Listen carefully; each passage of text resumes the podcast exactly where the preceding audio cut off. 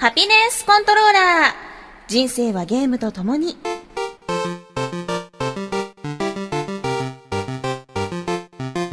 この番組は FPS から美少女ゲーム、さらには洋ゲーまで、私 DJ ミスズの生きる糧となっているゲームについてご紹介。とあるホームセンターにて。あの、ここなら何でもできるって聞いたんですけど、これぐらいの大きくて、ちょ、ちょっと重ためのゲーム機に、キャスターつけることとかってできますかね？あ、できますか？本当ですか？よかったそんなちょっと引くくらいのゲーマーである私のお気に入りを次々にご紹介します。たまにはゲーム以外のことも話しますが、大体がセットして。あ、あと、できればでいいんですけど、柔らかくしたりとか、あの、やってるゲームによって土ぼこりあげさせたりとか、あとなんかたくさん集めると願いが叶うようにもしてみたいんですけど、お客様、そこまで何でもは、ちょっとできないんですよね。さーて、今週のハピコンは？みすずです。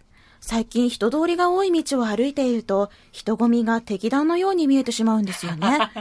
うまく避けようと、そしてできるだけ少ない歩数で避けようと頑張るんですが、被弾してしまうこともしばしば。いやー、ゲーム脳って怖いですよね。さて、今週のハピコンは、Xbox One いよいよ発表。カラドリウスハピコンカップ結果やいかにディレクター調子乗んなよの3本です。今週もぜひ聞いてくださいね。じゃんけんぽんうふふふふふふ。この番組は、ラブ FM とスポンサーなしでお送りします。さ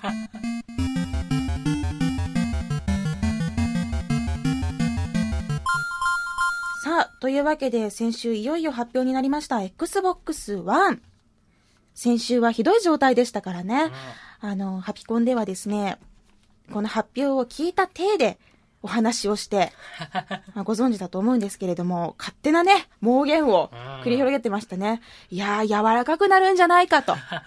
今回ばかりはキャスターつくんじゃないかね、とか、プロジェクター内蔵だろう、とか、国ごとのね、カラーがあって全部集めると願いが叶うだろうとか、言ってたんですけど、何一つかすりもせず、はい、もう発表されたのは普通に家電っぽい感じのワンちゃんでした。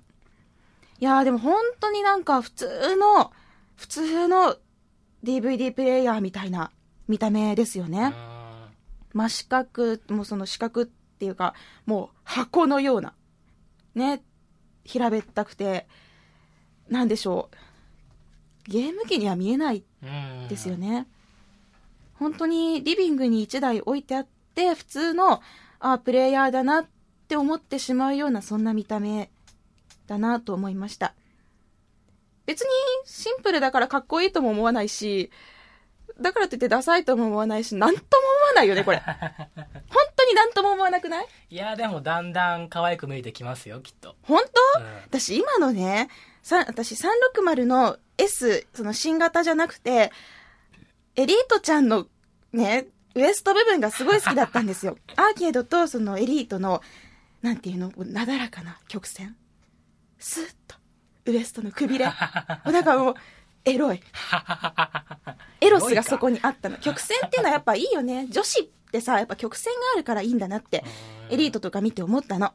で、それから、あの、360S になって、新型の方はですね、なんか、ちょっとカクついてるんですよ。こう、クックって、くびれが、こう、カッコってなってて、なだらかな曲線じゃないんですよね。うん。で、あの、どちらかといえば直線的で、で、しかも、その、通気口が、こう、ザーってあってさ、なんかこう、エロさみたいなのはなくなったんだけれども、まあ、それでもやっぱりくびれっていいなって思ってたんですよ。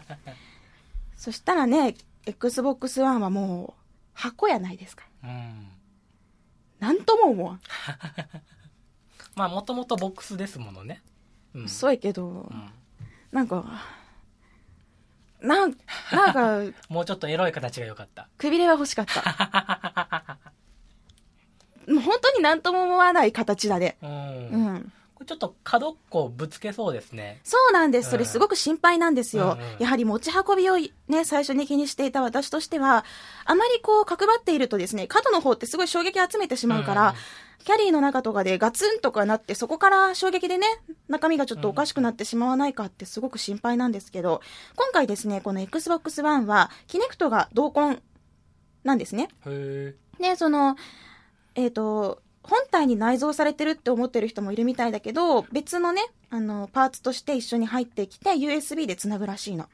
そのキネクト自体もすごくレベルアップしてて、最大6人全身認識したりとか、これまでね、そんなにいっぱいは、全身認識はできなかったから。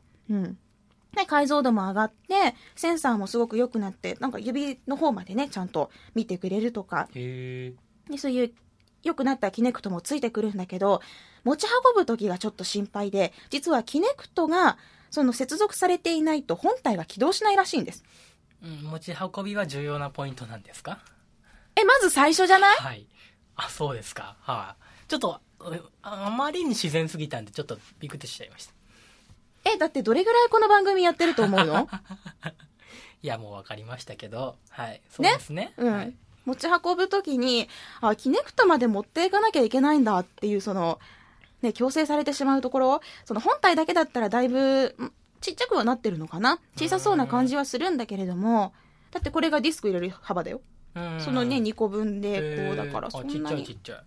思ったほどね、あの、大きくはなくて、ただその、キネクト持ってくっていうのが、ちょっと心配で、ただ、これまでのキネクトと違って、その関節部分とかがないそうなのね。だから、まあ、私が持ち運びでちょっと心配してたキネクトの首の部分がちょっと悪くなるんじゃないかとか、衝撃でねう。んそれの心配はいらなそうなんだけれども、まあ、どうせならちょっとコンパクトにね、持ち歩きをしたかったところですね。うん。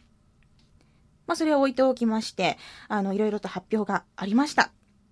もうコンセプトはオールインワンってことで、もうリビングの中にこの Xbox One を置いておいたら何でもできる。テレビも見られる。インターネットもできる。ゲームもできる。すべてがこの Xbox One を通じてできるようになる。っていう、まあそういうコンセプトですね。まあこれが結構ね、進化してまして、話しかけるだけでいろんなことができるようになります。まず話しかけるだけで、起動っていうだけで Xbox One が動いてくれる。で、まあ、インターネットモードとかゲームとか話しかけるとスッスッスッってシームレスに画面が動いて切り替わる。そして、あのーまあマルチウィンドウっていうのかな？そのゲームしながらインターネットを見る、テレビ見ながら右で調べ物するとかいうそういうのにも対応してます。なんかね、高性能な PC みたいな、そんな感じがしますよね。でですね、私がその期待していたのはゲームの部分だったんですけれども、あんまりそのゲーム部分についての説明がなくて、多分 E3 かな、その続報を待てっていう感じの発表だったんですけど、まあ、なんていうのかな。今の情報だけですよ。本当に噂とか飛び交ってますけど、そういうの私聞かないようにして、とにかく今出てる情報だけを見てみると、なんか日本向けじゃないですよね、やっぱり。う。うんん。その、海外って、いかに自分のところの機械がリビングを制するかっていうのを競ってるじゃないですか。まあ、日本よりもね、全然みんなリビングに集まって一緒にいろんなことする国だから、海外は。だから、まあアップルだったりとかね、マイクロソフトもそうだし、ソニーもそうだし、もうリビングの中で制覇するのは俺だみたいなところをみんな目指してるわけだけど、日本ってそうじゃないじゃん。うん。なんかね、そのリビングでみんなで集まって、みたいなのって、うちがそうじゃないだけかもしれないけど、あんまりイメージないよね。ううんん。ねえ、ね本当に私は、ゲームしか興味がなくて、そんなにね、テレビも全然見ないし、なんか三沢みたいだけど、地獄の三沢じゃないけど、テレビそんなに見ないしね、あの、インターネットなんて普通にノートブックでね、あの、全然やるし、なんだろう。そこじゃない。個人的には。ただ必要な人は本当に、あ、嬉しいって思うんだろうけど、個人的には本当にゲームしか興味がないので、発表された新しいところっていうのは、本当に、ふーん、そうなんだ。へーって感じでしたね。へたただ、ブルーレイディスク対応したりとか、あとメモリが上がったんですよ、8GB。まあこういう風に。あと、ハードディスクドライブも 500GB。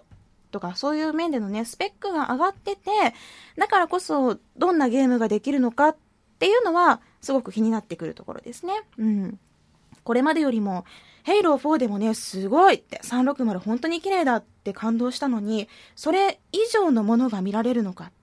で、いろんなね、もう、テクスチャの張り遅れなんて絶対ないんだろうなって思うだろう、思うし、こういう風にスペックが上がっていくと。で、なんか、そういうところには本当に期待ができますよね。うん。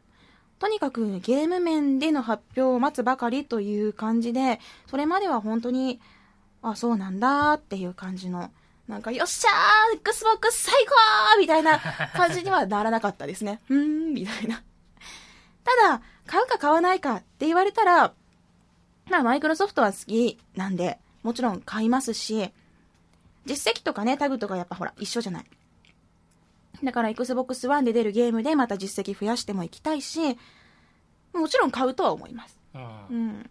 ねそのもう買って当たり前だと自分の中で思ってるからこそ、なんかね、もうどうせ買うしって感じで、あんまり新しい情報もそんなに気にしてない。あ出りゃ買うし、っていう。うん。なんかどう思いました？ディレクターは。なんかあのー未来が来てるなみたいな、うん。このリビングを制するっていうのをうん。効率的にやろうとしてるのがすんごい好きですねなんあかーあれこれ用意してプレイヤーとレコーダーと、うん。うあんの。インターネットの端末を用意してみたいなじゃなくて1個にまとめてくれるのはすんごい嬉しいですけど、そうなんだ。うん、ただねゲームのことがまだ分かんないからですね。ゲームだけをやりたいっていう人にとってはいらん機能がたくさんついてみたいに思うかもしれないですけどね。特にあの日本狭いからですね機器が1個で済めばそれで嬉しいじゃないですか、まあそううねん。サービスがどこまで対応してるかわかんないけどうんいろいろ日本でも使えたらいいなって思いますね確かにその DVD プレイヤー、例えば360の横に、モニターの横にさ、ブルーレイディスクプレイヤー置いてた人ももう1個で良くなったりとかするわけじゃん。まあ、それって PS3 では当たり前にできたことなんだけどね。ね？うん。まあそういうふうに今360ユーザーもそれが当たり前になったりとか、まあ、いいことはね、増えてると思うんだよ。ただ私が本当にそのゲーム以外の部分って今でも全く使ってなくって、360のね、その最初ほら電源つけるじゃん。もう最初の1画面か、あの、ゲーム買うところの画面しか見ないんですよ。うんうんその他のところって、本当にあんまり見なくっいやもうほとんど全然見なくってね、実績つくなら YouTube とか開くよ。って感じなのね。うんうんうんとにかくゲーム部分だね。どういったゲームが出てくるのか。とにかくローンチタイトルだよ。ううんん。ちょっと気になるところですね。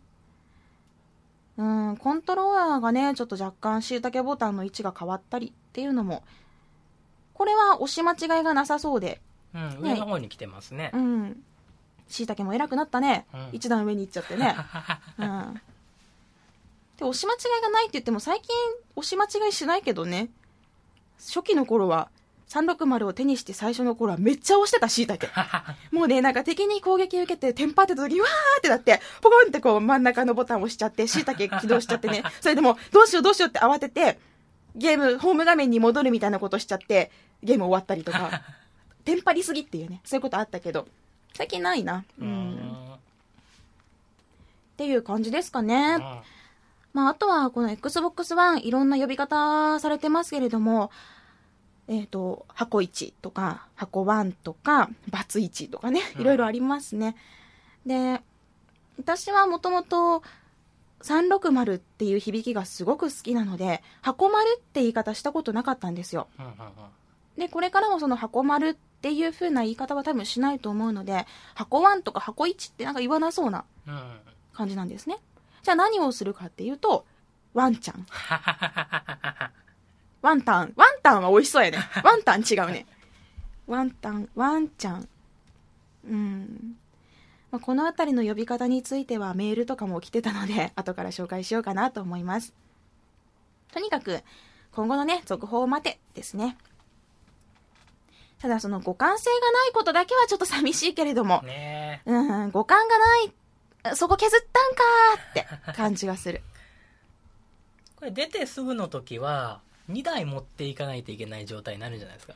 いや、多分ね、もう持ち運びを360専用にして、うん。ワンちゃんは家にずっと置いとくんじゃないかな？お留守番？うーん。うん、ただ、いやだってほら、360でまだ遊んでないゲームって相当あるから、そうっすね。うん。え、タグって同時に使えるのかな？いちいちこうダウンロードとかし直さないといけないのかな？あどうだろうーん。ワンちゃんお家でお留守番ってかわいそうやね。なんかね でも、キネクトをどうせ持ち運ばなきゃいけないっていう、そういうもう制約があるのであれば、逆にカラオケとかで人呼んでね、一緒にカラ、うんうんうんあのキネクトもできたりするわけで、うんそういった面での楽しみっていうのは自分の中でどんどん増えていってう、うんうんうん。複雑だけれども楽しみ。はいうん。複雑っていうのは、まあ、ゲーム部分がどうなるのか、そわそわっていう感じだけどね。うん。五感ないのか、シュンとかね。うん。まあ、いろんな思いがあると思うんですが、個人的な意見としては、今みたいな感じになりました。うん。まあ、出たら、買いましょうね。ね。はい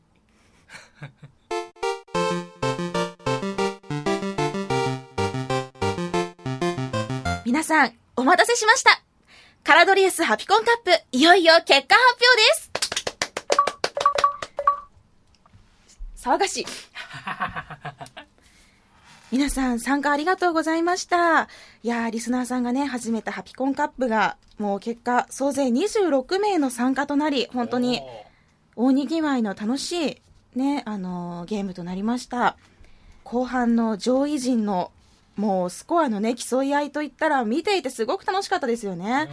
あの、最初はね、いつものこう、ヘタレシューターさんとか、ボンクラケンさんとか、クレフさんとかね、あとゴヘイさんとか、もともとシューティングが好きなハピコンリスナーの皆さんでこう、上位陣ワイワイやっていたところに、いきなりね、敵の資格が、いやまあ仲間なんですけど、あの、あや1794さんとか、ロリコンさんとかが参入し、もう大荒れになり、ううん。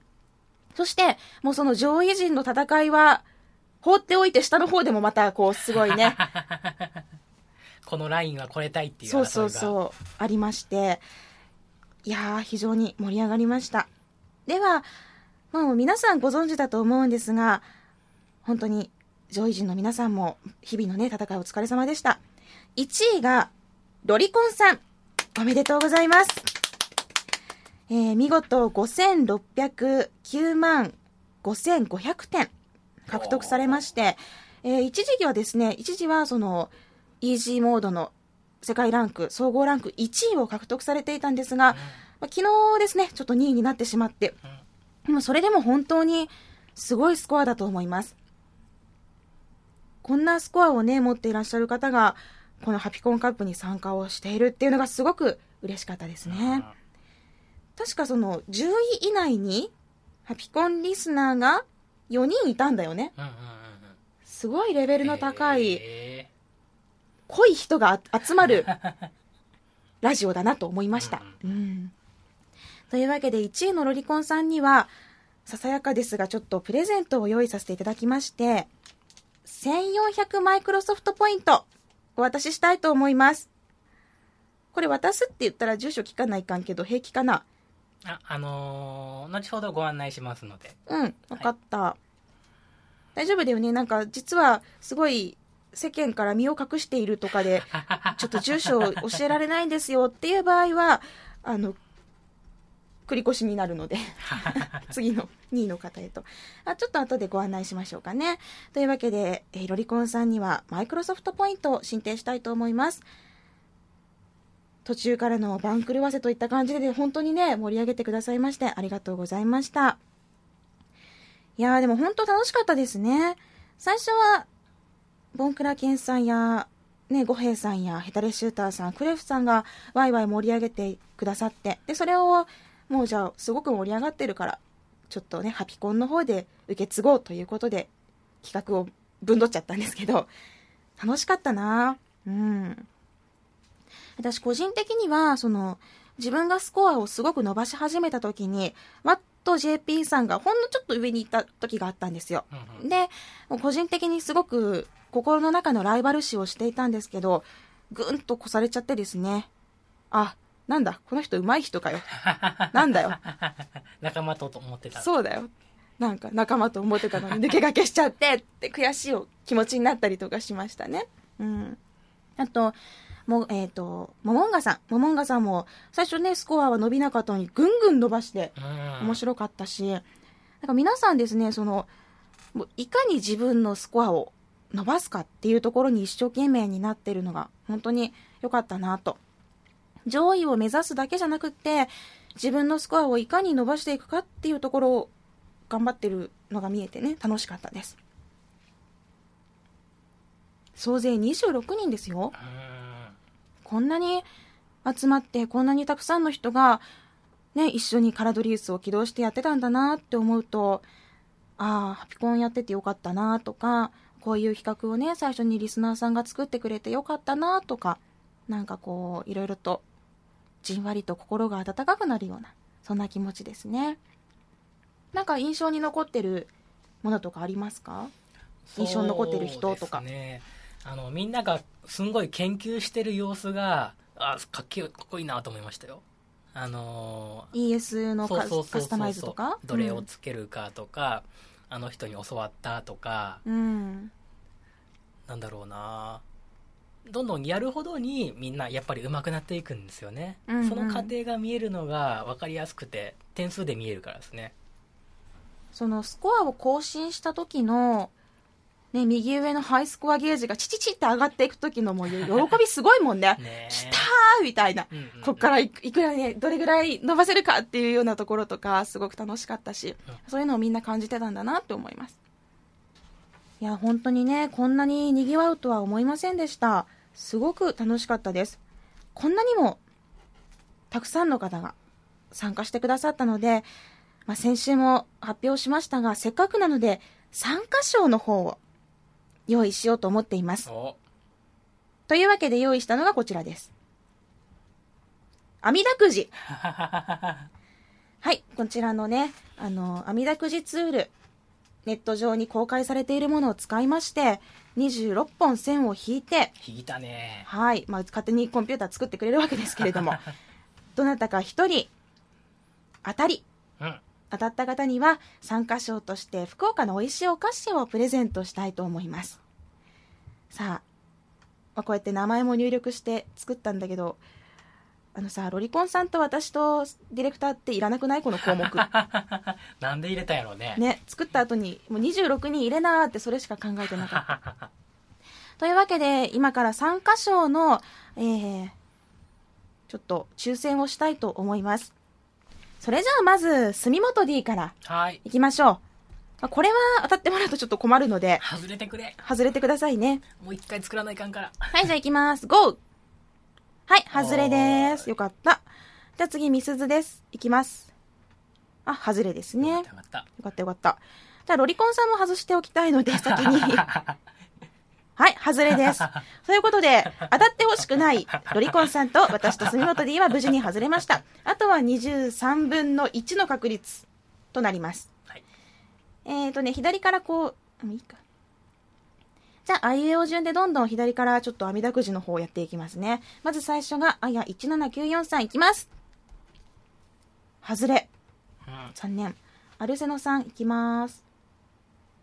外れ。アルミックさんいきます。外れ。エケリュウさんいきます。外れ。監督さんいきます。外れ。クーチカさんいきます。外れ。クレフさんいきます。えお当たった。おーえー、なんか、早くない？そんなもんですえー、だって私後の方まで読むと思ってた。ポーリーさんとか、モガッサさんとか。わーお。当たった。おめでとうございます。クレフさんだ。おめでとうございます。もう最初からね、盛り上げてくださった方なので、なんか、あれみたい、あの、出来レースみたいと思われちゃうと困るんですけど、本当に、構成に涙くじでやってるので、おおちょっと驚く準備ができなかったもんね。そうそう、まあ、ここら辺のね、上位ランカーには当たんないだろうと思ってた けど当たりましたね。おめでとうございます。クレフさんにはですね、福岡の美味しいお菓子、個人的なちょっとチョイスで言いたいと思うんですけど、和菓子でもいいかな？洋菓子へ、どっちがいいかな？まあいいか。もうこれは私のチョイスで。ゲー食べらんねえよってなったらなんか近くの人にあげてください。クレフさんはですね、えーハピコンカップ内で5位という結果ですごくね、あのー総合ランキングでも高いところにいらっしゃいます。最初から盛り上げてくださったので本当にありがとうございました。さあ、というわけで、ハピコンカップね、本当に第1回対象タイトルカラドリウスという感じになったんですが、今第1回といったように今後も何か楽しいタイトルがあれば、どんどん開催していきたいなと思ってます。あの、私も積極的に参加しながら、今後いろんなタイトルでね、ハピコンカップやっていきたいと思ってます。なんかあるといいね。マックスアナーキーとかさ、せっかくいっぱいの人数でできるソフトが前あったのに、ちょっと旬過ぎちゃったからね。うーん、今更やったら誰か来るかな。まあ、大人数でできるやつとかちょっと探しておきますね。いやー、ほんと楽しかったですね。うん、こんなに熱中すると思わなかったけど、ほんとふざけんなよ。うん、何がですか？あ、あのー、昨日の夜に僕がギリギリでみすーさんのスコアを抜いたことですか？ちょうど23時59分のツイートで、3000万ちょっといったみたいなやつでね。ギリギリ抜けるか抜けないかみたいなところやったんですけど、それを抜いたことが不服でならないと。それが悔しくて、ちょっと何も言えないと。そして住本をちょっと見直したと。なんてや。なんてや。おっぺ行ってみ。あれ。あの、最後の最後でみすーさんの点数をちょこっと抜いたんですよね。みすーさんもうちょっとやったね。惜しかったね。惜しかった惜しかった。まあ、だいぶ検討しとったと思いますよ。でもね、まあ、うん、あれかな、うん、も、もともと持ってた実力というか。もっぺん行ってみろよ。なんてや。なんてや。いや、頑張ったよ、頑張ったよ。ね。上出来、上出来。いや、っていうかさ、別にスコアはいいんだよ。ハピコンカップやけん別にさ、スコアはね、はい起こしてくれていいんだよ。はい。私も一週間借りてる間にね、あのブランクなかったらもうちょっと上がっとったかもしれんし、はいはいディレクターもね、それ分かったんやけどさ、はい。呼び捨てはないやろ。いつ誰がいいって言った？ツイッターの。すみません、あの、調子に乗りました。何様ですか、呼び捨て。あのツイートの。はい。私のこと呼び捨てしてましたよね。してました。私の前でしたことないよね。何なの？ん？私がいないところではなんか、はい。偉そうに言うわけ。いや、いや、そういうわけじゃないですけど、何なの？あの、なんとなく、つい、ちょっとこう、フレンドリーな感じで、いや、私そんな、はい。その一線超えるの？フレンドすらも許してないよね。もう、仕事のはあ、パーソナリティとディレクターであり、そこにフレンドはないよね。はないよね。あ、はあ、はあ。ちょっとあのー点数超えたから、調子に乗ってたところはありました。謝ってよ。ありましたよね。謝ってよ。その点については、申し訳ない。何様ですか？あの、次から気をつけます。えー、何ですか？住本様ですか？あの、そんなことないです。えー、今度から住本様って呼べばいいんです住か本で、住本でもね、す、すで、すでいいです。すでいいです。おいでいいです。おいでいいわ。おい、ちょっとホワイトロリータ買ってこいよ。はあ、ないわ、ほんと。これ、なんだ、なんだ、狙ってたのあれ？23時59分。いやいやいやいや、あのーちょうど最後のゲームをやっていて、これあの、ギリギリまで粘れば超えられるかもしれない。でも、最後のボスまで倒しちゃったら、もうエンディング見てる間に時間切れになっちゃうかもしれない。どうしようみたいな気持ちの中、ボムを多めに使い、なんとかクリアし、ギリギリで申請完了みたいな。そういったこうハラハラ感をは持ちながらツイートしたところでした。なんかさ、これまで出会ってまあ、4、5年だっけ？一度も食事一緒にしたことなかったけどさ、初めて食事誘っとけばよかったわって思ったわ、遅くまで。23時半ぐらいまで食事しときゃよかったわ、一緒に。ディレクターって、ディレクター、今日は、ハピコンカップ最終日なんで、もう私たちの方はですね、あの、うん。参加者の方を見守るような形で、まあちょっと先に前祝いと言いますか、打ち上げ的なね、あの、前日にやっておきましょう。うんうんうんってなこと言っとけばよかったよね。うんうんそれはもう喜んでみたいに行くよ。はあ、もうやれやれだわ、ほんと。もう返して、返して。マブラブオルタネイティブ返して、すいません。返して。すいません。終わったやろ。お借りしてた。お借りしてたんですね。申し訳ない返して。もうちょっとベリーイージーすら積んでる、バレットストーム返して。すいません。すいません。本当すいません。ああ、思い出しイライラしてきた。ほんともうなんかもう、私一生の不覚やわ、こんなの。はあ、杉本でに負けるとか、マジないわ。すべてにおいて私が上なのに。年齢以外の。すべてって年齢以外のすべてにおいて私が全部上だと思ってたのに。えっていうか、シューティング以外ど下手じゃん。底辺だ そこら辺張ってる芋虫みたいなもんじゃん、スコア。ー、ひどい言わ FPS とかそう、めっちゃど下手やんけ。まあそうですけどうんまあ、一個ぐらいなんか勝てるところがあっていいんじゃない？あありがとうございます。よかったね、初めてなんか私に、はい。こう、勝てるというかさ、優位に立てるところがあって。はい。褒められた。なんかある？これ以外に優位に立てるところ。なんかあんの？いやいやなんかありますよ。あのなんだろうな。髪のパーマパーマ具合とか。それは、それは別になっても、私は困ってない。まあまあいっぱいありますよきっといい加減生まれて初めての彼女でも作れよ。シューティングなんてしてないで。こんなの。くそ。ふざけんなよ、ほんと。ムカつく。アフロのくせに。ディレクターのくせに。住本 D のくせに生意気だ。すいませんすいませんもう今度から絶対なんか精神的な嫌がらせしてる。まあでも最後まで盛り上がって楽しかったですね。綺麗に終わろうとすんなよ。よかったよかった。なんやこれどうやって終わればいい？んよ。もう知らん、まとめて、最後。というわけでハピコンカップ次回開催もお楽しみに。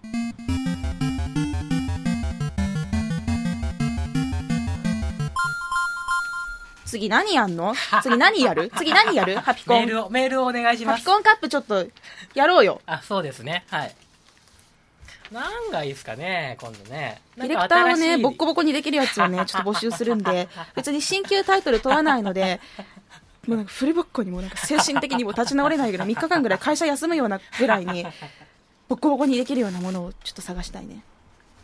もうなんか泣き真似とかしようかな。もう泣こうかな、なんかもう。そしたら、私かわいそうって言ってくれる人がおるかもしれんけど。本当に。なんか私、ディレクターにだけは勝ちたいってずっと思ってたのに、なんか、なんかですね、最後に、なんかそういう風な勝ち方ってひどくないですか？さっき最後に。あんだけすごんどいてそれはもう効果ないと思う。最後の最後に、私のすごい頑張ってきた、そういう結果とかを、なんかね、砂かけるような真似して、後ろ足で砂かけるようにね、なんか、23時59分とか狙ったみたいにして、一番私が突き落とされるって分かってることを、わざわざ選んでする人なんですよ。ほんとひどいですよね。もう3分間ぐらい息止めてよ、ちょっと。今から。ちょっとそれ意識が朦朧とするレベルじゃないですか？大丈夫ですか？測ってやるから今から3分間息止めろよ。か。あ、お便りね。はあちょっと気持ち切り替えて、ちょっと次回のハピコンカップでフルボッコにするという目標ができたので、まあそこをね、まあ一回ちょっとほら、バネにして、こう一回凹んだ方がこうガーンって上に上がれるから、うん。応援よろしくお願いします。私はもう本当に負ける気っていうかその負けたとも思ってないんだけど、ごめんね。なんかもう、もう実はその勝負してたとかも思ってないんだ。ディレクターと。同じ土俵に立ってないの。ごめんね。うんまあが次頑張ったらいいよくそ。こにふざけんなよ。じゃあ、気を取り直して、お便りでも読みたいと思います。では、Xbox One ちゃんについてのお便りが来ているので紹介したいと思います。まずは、ボブ山田さんなんですが、えっとですね、最初の方にお話ししていた、その、Xbox One を携帯するのかどうかといったところでもね、心配をしてくださっています。みすずさんは今度はあの Xbox One を携帯するんでしょうか？出張にはいつもワンちゃんを連れているの。ワンちゃんは抱いて寝るとあったかいよね。デートじゃないですよ。これからワンちゃんのゲームをお迎えに行くんです。出張先のホテル、見知らぬ天井を見ながら目が覚めても、ふと目を向ければいつものワンちゃんがそこにいてくれる。ああ、君はいつもそこにいてくれるのね、と安心するの。みすずさんがハピコンで残している数々の名言も、新たな世代の幕開けとともにより一層女子力が引き立って聞こえてくるのは私だけでしょうか。私こんな頭おかしいこと言ってた？なんかだいぶ自然に聞こえましたよ言い慣れてる感じがしましたよ私結構なんか頭おかしいこと言っとうね。え、こんな出張先のホテルで？とか言った？私。うん言ってる言ってる本当に？うんやばいね、なんかうん。ちょっと改めてこう聞くとすごい恥ずかしくなってきた。でも、360って言わずにワンちゃんって言うと本当に可愛く聞こえてくるのはなんででしょうか？こういうふうにね、可愛く聞こえるっていうその効果も分かったので、やっぱり私、ワンちゃんで、ワンちゃんで呼ぼうと思います。ボブ山田さんは Xbox One についていろいろとこう、こういうところが楽しみだっておっしゃってくれてるんですけれども、えーとですね、キネクトについてもたくさんお話しされてますね。発表会ではあまりに簡単に紹介されたのでスルーしそうになったんですが、やっぱり一番の驚きは、キネクトがかなり進化していたこと。短い距離や暗い部屋でもきちんと認識できるし、関節の向きや体重移動、表情を読み取ったり、体表の温度から心拍数を計算したりとか、え、そんなのあったんだ。すごいことになっていましたね。この進化でどのような新しいゲーム体験ができるのか、とても楽しみです。今までいろいろと狭い部屋の中でキネクトを楽しんできていましたが、やはりキネクトが私を認識するというより、まだまだキネクトに私を認識してもらうという部分もありました。手足を指示された方向に出しているつもりでも、判定が NG になってしまって、もうちょっと出す方向を工夫して、やっと OK になったりしていました。今度の進化でより精密に認識できることで、狭い部屋でも自然な動きを楽しめたらいいなと思います。というふうにメッセージをいただきました。やっぱりキネクトのね、進化っていうのは本当に期待できるところで、よりフィットネスがね、もう体の動き本当に認識してくれて、ヨガとかでさ、もうちょっと指先伸ばしてとか、うんね、そんな先生が言ってくれたりするかもしれないじゃん。で、ね、これまではどうしてもね、ダンスとかさ、スポーツとか、まあさっきも言ったようなフィットネス系が多かったけれども、そういった繊細な動きを読み取れるっていうのはもっと違ったジャンルもどんどん生まれてくる可能性があるっていうことだよね。うん。もしかしたらね、その私、動くのそんなに好きじゃないからってキネクトやってないけど、思わずやりたくなるような。と言ってもほら、ホラー系はちゃんとやってるからね。ホーントとか、ライズ・オブ・ナイトメアとかはちゃんと全部クリアしてるし、なんかそういう私の好きなジャンルのキネクトを使ったゲームが出てくるといいなと思います。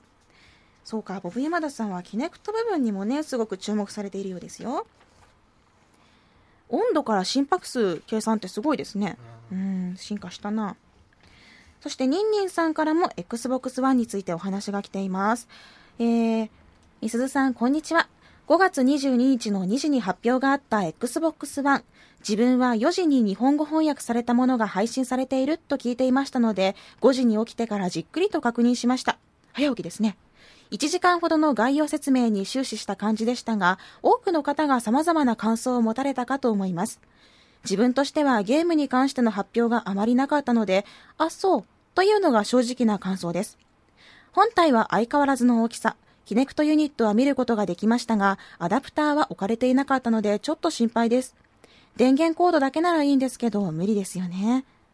コントローラーの使用はあの段階のものでほぼ確定なようで、他にも様々な情報が出てきています。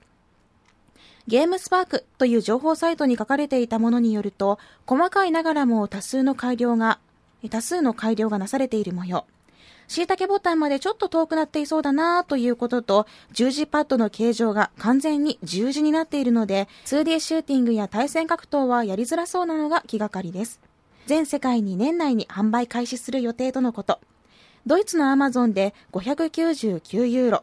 日本円に換算すると、およそ7万9000円。高っ高え高え日本での実売価格は5万9800円ではという見方もあるので、何はともあれ貯金を始めました。年末までに7万くらい用意すれば安心かな。毎月5000円に夏冬のボーナスボーナスを1万5000円ずつ貯めれば間に合うかと、価格とローンチタイトルの発表が待ち遠しいです。以上、貯金に取り組みつつも、ドリームジャンボ宝くじを購入して、ワンちゃん夢見たりもしているニンニンアウトすごくこう、リアルな数字が、私の心を打ちましたね。えー、まあ、6、7万ってとこ、うんまあ予想やけどねねええいや、ま、うん、た、けえ。たけえ。私もちょっと、ドリームジャンボ宝くじにワンちゃんかけようかな。あの、ほら、天神のさ、天神駅の横すごい当たるらしいじゃん、そこねうんうんうん。めっちゃ行列できとうやん。うわぁ、意外と高いんですね。まあほら、まだ発表はされてないけれども、ただドイツでね、599ユーロってことは、まあ大体の価格は見えてきますよね。えー、もうゲームしかせんけん、ゲームだけの部分で安くしてよ。カスタマイズ製にしようか、パーツ取り付けて、うんレッド見られるとか。ダウンロードコンテンツ方式。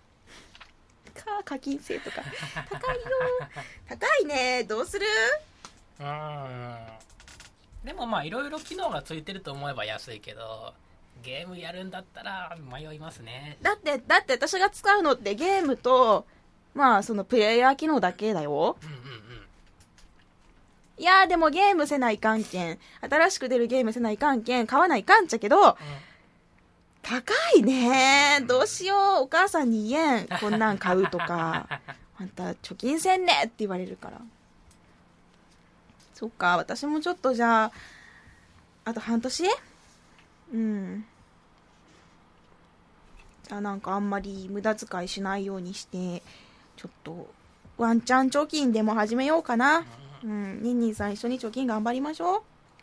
ディレクターもやんないとね。はーいさて、Xbox One についてのメッセージはこれぐらいにして、あとですね、カラドリウスについて、ハピコンカップについてお話が来ています。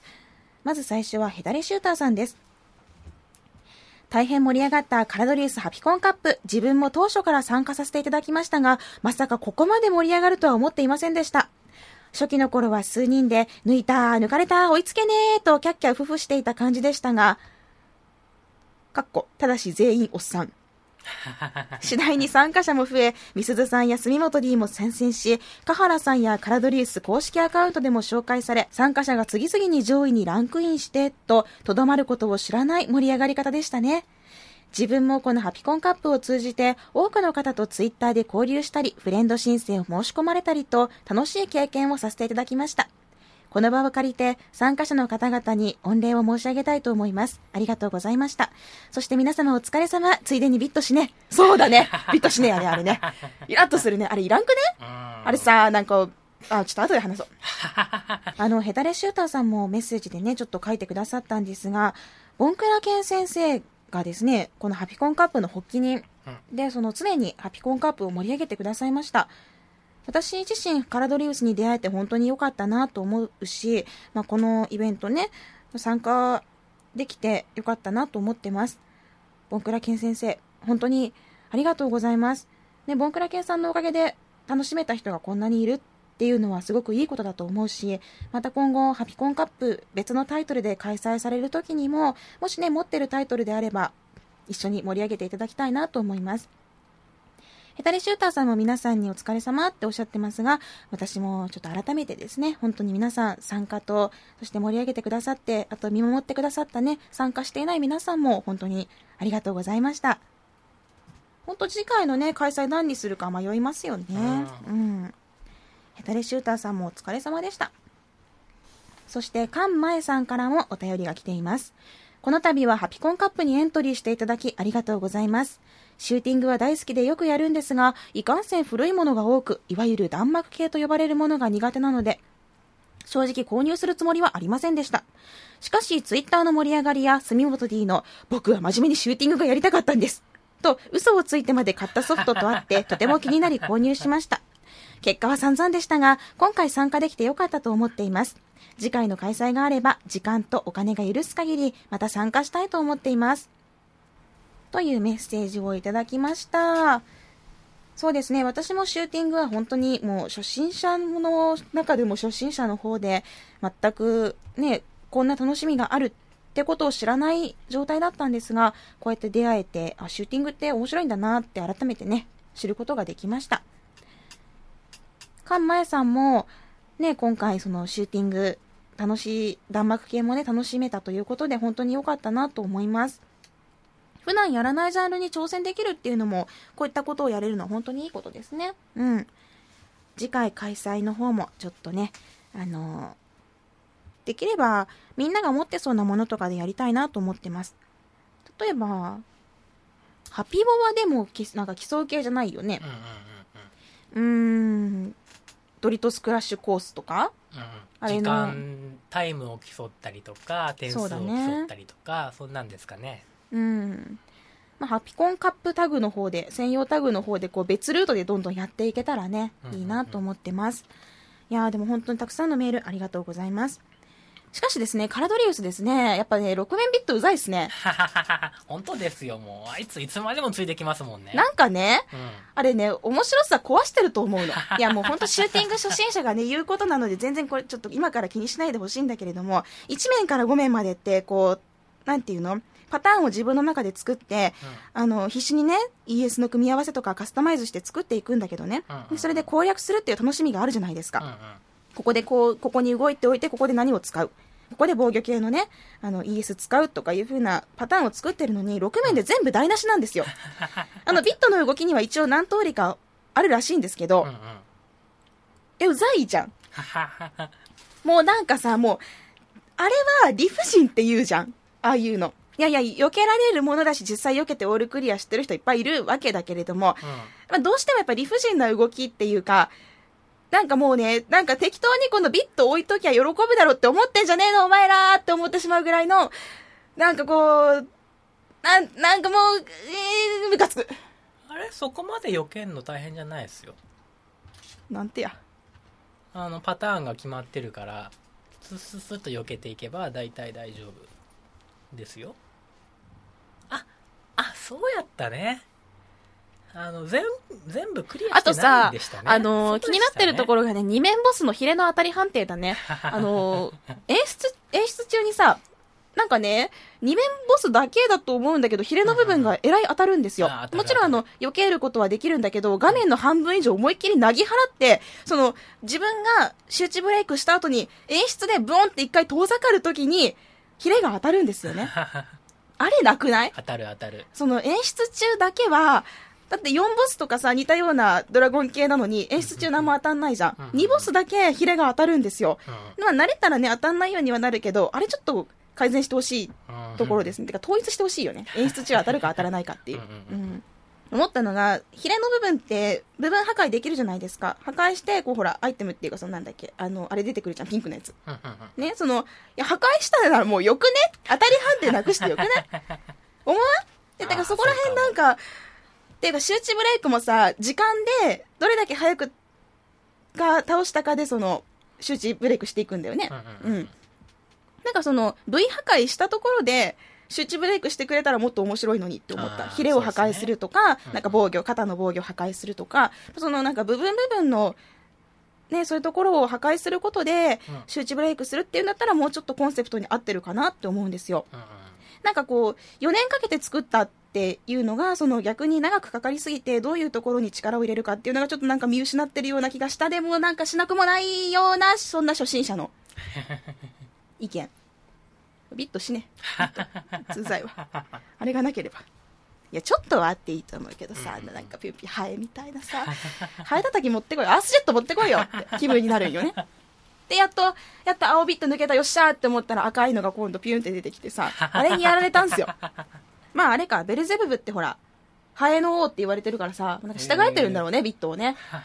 そう、あの、ハエ女め。おっぱいばっかでかくなんかしちゃってね。なんかちょっと、ビットムカつくんで、私もオールクリア目指したいと思います。はいそういうちょっとなんか、なんだとって思うところはありつつも、あの、スコアアタックなその楽しさとか、エレメントシュートのカスタマイズだったりとか、そういう楽しみ、どんどんどんどん、あの、奥深いところっていうのは感じてて、遊んでよかったタイトルだなと、本当に思ってます。機体とエレメントシュートの組み合わせによって人それぞれプレイの形もパターンの作り方も全然違ってくると思うんですね。それが本当にいいことだと思うし、まあ、できることならば、その、上位ランカーのリプレイ動画とかも見られるようになってくれるといいなと思います。というわけで、カラドリウスハピコンカップ一旦幕は閉じてしまいますが、まだまだ私の方もスコアを伸ばそうと、まあディレクターのコートね、頑張るんで、皆さんもちょこちょこちょっと遊んでいいスコア出たりしたら教えてくださいね。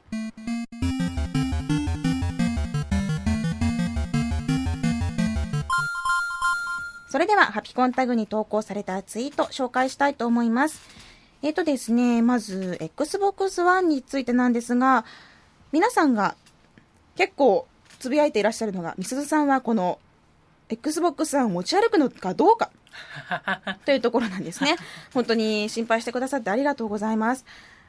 持ち歩きはしたいと思ってます。キネクトとかの大きさにもよるけど、あの、カラオケボックスとかでね、みんなでキネクトできたらいいなって思うので、多分そういった感じで楽しく持ち歩くんじゃないでしょうか。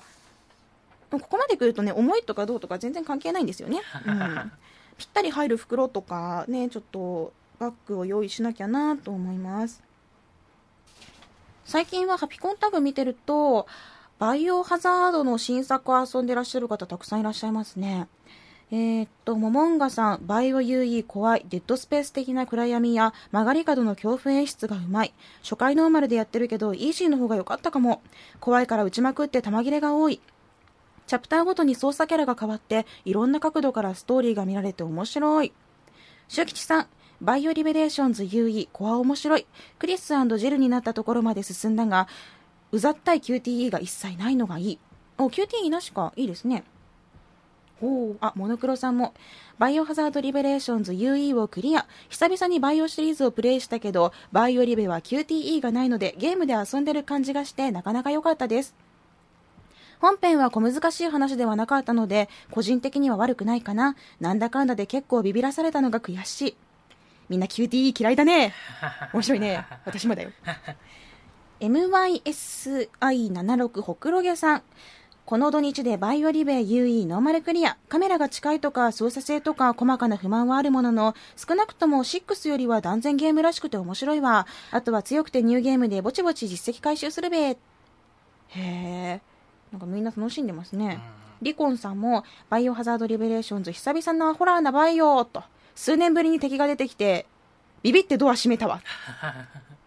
あこうドア開けた時に出てきてびっくりしちゃうわけか。見てない見てない。うん、いなかった今見てない出てない来てない来てない全然来てないよねみたいな。そーっと開けるんよね。カチャッと、あ、いたいたみたいな。ボンクラケンさんもバイオハザード UE プレイされてるそうです。ヘッドフォンでプレイしてたらレイチェルさんに遭遇して全身鳥肌。何これ超怖い。怖いらしい。怖いらしいよ。ね、あんまり気にしてなかったけど、ちょっと、そんなに怖いならやろうかなって思ったけど、どうしよう。え、カラオケとかで遊ぼうかな？なんか周りに人が、いや、でもどうしよう。カラオケボックスの中でなんか、ね、そんなバイオハザード的な状態になって、こうドアにベターンってゾンビが来たらどうしよう。あ、怖い、怖い。やっぱお家でお布団に潜ってやろう。なんかさ、本当に私のなんかちっちゃい頃からの変なあれなんだけど、お布団とかベッドからさ、足がはみ出てると怖くない？だから掴まれそうな。ああ、わかるわかるわかる、本当？なんかさ、寝るときには、そのお布団とか、なんかお布団とかベッドの上からちゃんと手とか足をね、引っ込めて、ちゃんと全部乗るようにしてる。へベッドからちょっとプラーンって足とか手とかさ、出てたらさ、絶対引きずられるやん。それは小学生が言ったら可愛いコメントやな。えでも思わん？ちっちゃい時は思ってたけど23歳は言っちゃいかんセリフと思うあ24です。すいません。若く言ってくれて嬉しいんですが24ですあと先週の話についてはあの終わった後のあの聞いた体のお話楽しんでくださったようですね よかったよかったえーガッキーさん、アンロック式ダウンロードコンテンツってあれやろ ?MS サーバーのレンタル費用を抑えつつ売るための方法やろ？確か。だそうです。そうなんだ。へへえ、そうなんだ。MS サーバーのレンタル費用、予約容量による課金制だって。ー確かにそれだったらね、最初から突っ込んだ方が、うん節約になるよね、メーカーとしては。まあ、そういった事情あるんだったらね、なんかこう、いいけど、うんなんかな なんかないや、うん、本当にね、全然、アンロックでも買うし、なんとも思わないんだけども、ちょっと気になるだけ。うんうん、そういった事情あるんですね。なるほどね。北斗さん、ハピコンを聞いて一言、スカートのアンロックが560マイクロソフトポイントならいくらでも課金する。チャリーンってした。ら目の前歩いてる女の人がブワッてスカートに。ブワッいいのかそれで。いいのかねそれで。北斗さんは。いいのかねディレクターはそれで。使いたい時はありますねなんかさもともとミニスカート履いてる人のは見えてもあんま嬉しくないよね。ああとナイルのがさーうん。あのローライズのジーンズとか履いててうんうんなんかこうほらしゃがんだ時にさうん。うんめっちゃめっちゃパンツ見えとる人おるやん。はいはいはい。あれなえるよね。あれはあんまし。いやまあ見えてしまう時とかあると思うんやけど、ん。なんかわざわざローライズ履いて、でね、その、上にこう、ほら、せめてキャミソールとかさ、なんかうんうんうん上、上がさ、こうちゃんと被るようになるんやったらいいけど、そういうところあんま気にせずに、他人に見せてしまうのはどうかなってあんま。嬉しくはないですよねあれ嬉しくないパンツ見せのパターンだよね。うん、なんか趣がないわびさびが感じられない なんかね、私あれはあんま好きじゃないんだよねただも。ったいないけん見るけどねあ、一応見るんや。一応チラッと見とくんや、そこは。たまにほらもう、お尻の割れ目まで見えとる人おるけんね。いやーもうそれないわーって思う女の子やろって。あとあれ、電車の中で足パカーって開いてる女の子。非常に残念。どんなに可愛くても、あのパンツはダメだ。見るけどやろ？うん、うん、見るけど、まあ見るけど。じゃあどういったパンツなら、不意のパンツはどういったのが嬉しい？なのでパンツは見えたらいかんのよ。あ見えるか見えないか。見えないのが一番いいんです。あの想像させる余地を持ってる感じ。えー、じゃあなんかほら、ま、前歩いてる人がさ、はい。春一番とかでふわってなって見えたら、はいあそれは見ますけど見るじゃん。あの春一番でふわっとなって押さえてキャーってして誰も見られてないよねキョロキョロしてる様子を見るのが一番好きですあ、そう。そこにパンツが見えるかどうかはどうでもいいんですその様子が見たいだけあ、そう。なんです、うん、覚えといてあ、うん。うんあ、うん、わかった。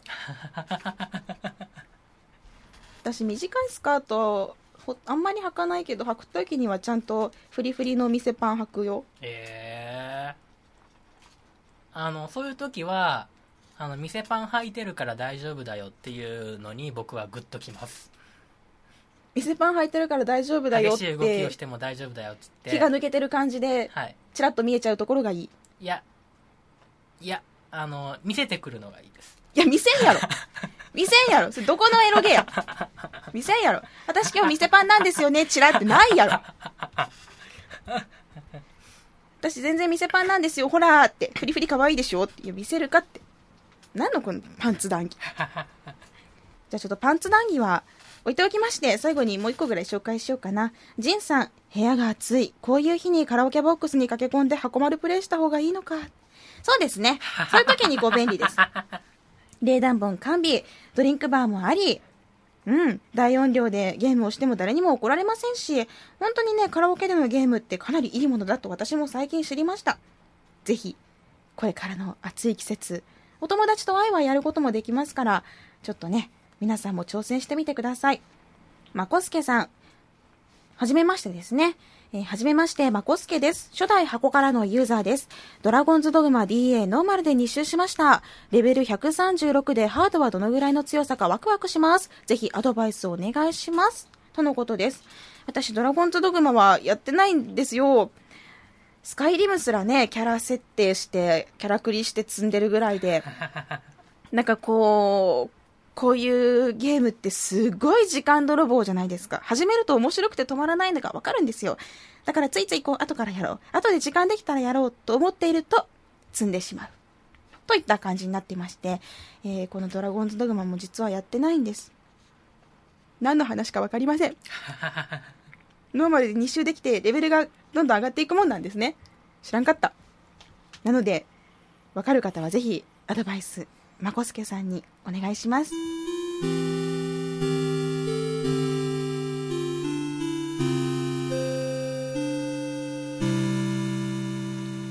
それではそろそろエンディングです。番組の最新情報はラブ f m のウェブサイトからチェックしてください。URL は lovefm.co.jp http コロンスラッシュスラッシュ lovefm.co.jp です。思ったけど、この時点でみんな消さないんだね。昨日、あの、先週のさ、最後のお話聞いてくれてるってことは。私だったらここら辺でもブツンって切るもん。すごいね。嬉しいね。パソコンかスマートフォンからアクセスすると、ポッドキャストのコーナーがありますので、そこからハピネスコントローラーを選択してください。メールフォームや私、ミスズのブログへもリンクしています。あ、スタッフロールとか最後まで見る系の人が。そうかそうか。うんあなんかこう、いやでも私も映画とか全部見るけどね。へーうん。ツイッターのハッシュタグは、シャープハピコン、シャープ HAPICON。番組に関することをつぶやくときにはぜひ使ってください。イエーイみんな聞いてる？ということで、今回はここまでです。ハピネスコントローラーレベル77。お相手はみすずでした。また次回をお楽しみに。ハピコン 10G。おい、ホワイトロリータ買ってこいよ。Love FM Podcast. ラブ f m のホームページではポッドキャストを配信中スマートフォンやオーディオプレイヤーを使えばいつでもどこでもラブ f m が楽しめますラブ FM.co.jp にアクセスしてくださいね Love FM Podcast.